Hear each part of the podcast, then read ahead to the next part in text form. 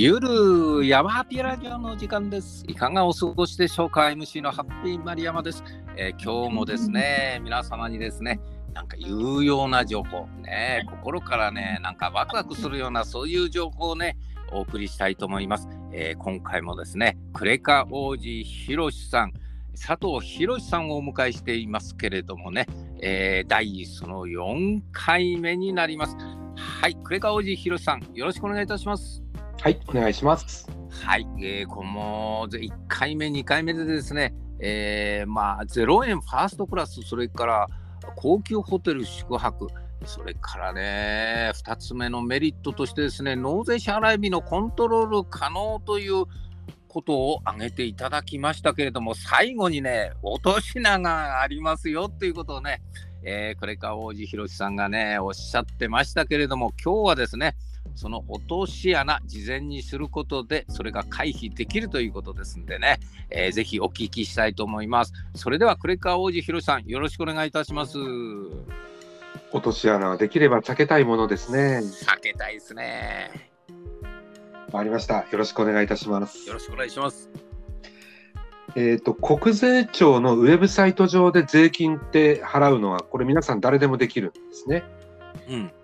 で、えー実はそこで税金を払うときに落とし穴があってですね。うん。でこれは知っておかなきゃいけないんですが、例えば100万円税金払うよと、消費税100万円だ、うわー、払わなきゃ、まあ、それコントロールするのっていうのは前回お話ししましたけど、100万円の決済はどっちみちしなきゃいけないんですよね。うん。で、その時に100万円とは別に、ぜあの手数料がいるんですね。手数料がいる。で、普通に現金で税務署で払ってれば100万円ぴっちりで払えばそれで終わるんですけど、うん。クレジットカードで払うとプラス8000円ぐらいの手数料が発生する。はははは。となると全部で100万円プラス8000円っていうことでうん。余分にお金準備しなきゃいけないんですね。なるほど。で、あ、じゃあだったらクレジットカードで払うの損じゃんってうん思いませんか、そうですね。プラスで払うんであればね。ね、できれば税金なんて抑えたいと思うのは皆さん同じ感情だと思うんですが、うただそこで終わっちゃわないのが今回の話ですね。ん。なるほど。で、8000円っていうのは0.8%なんですよ、割合にすると。うん。ってことは、0.8%以上のポイントがつくカードを使えばいいんですね。ああ、それがカードによって違うわけですか、そのポイントが。違うんですよ。へえで、あの、よくあの、ね、保険会社のルールとか、金融会社のルールって細かい字で、実はこうなんですよって書いてあったりするのが、ああります、あります。わかんない、あれ、ちっちゃくて。あるんですよね。うん。で、クレジットカード会社も、えー買い物すると1%もらえますよってうん書いてあるから、あ私が持ってるのは、僕が持ってるの1%なんだと思って普段使いしてるのは、まあ、それはそれで1%でいいんですけど、うん。納税するときだけごめんなさい、0.3%になっちゃうんですってカード会社があったりする。おー。でそれが結構細かく書いてあったりするんですよ。うん。うん。となると、0.8%の手数料が取られちゃうのに、うん。カードの決済でもらうポイントが0.3%だと、うん。手数料負けしてしまうわけですね。うん。うん。そうですね。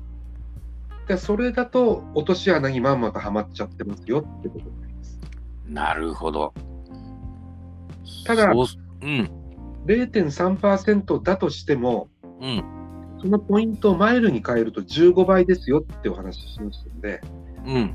マイルとして使うんだったら、まあ、ギリギリセーフな OK ですね。はいはいはい。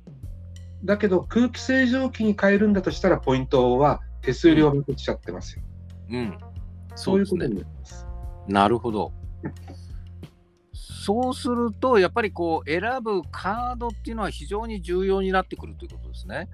カード選びと、あとポイントをどういうふうに使いたいですかっていうことになります。なるほど。カード選びとそのポイントをどうどう使うかということ。これはちょっとややはりあれですね、えー、そこに詳しい専門家の方にこう相談した方が非常にこういいということですね。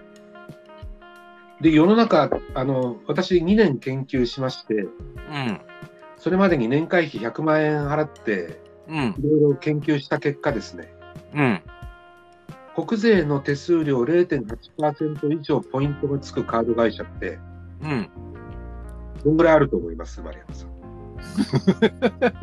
100万円かけて研究したんでしょ？そうすると2社か3社ってことじゃないですか。おっしゃる通り2社しかないんですよ。2社しかない。なるほど。それはやっぱり100万円かけるだけの価値ありますね。ってことは、まあ、誰だってね、あの損したくないって思いはみんなあると思いますので、うん、そこはやっぱり国税庁の手数料以上につくポイントを使う方が、うん、あの損はしませんよね。なるほどね。でただ、前に使うっていうことだとすると、さっき言った0.3でも0.5でも、うん、15倍に使うっていうことだとすれば、それはそれでいいんですが、うんまあ、そもそも0.5か1かって考えると、1%の15倍の方がはるかにいいわけそうですよね。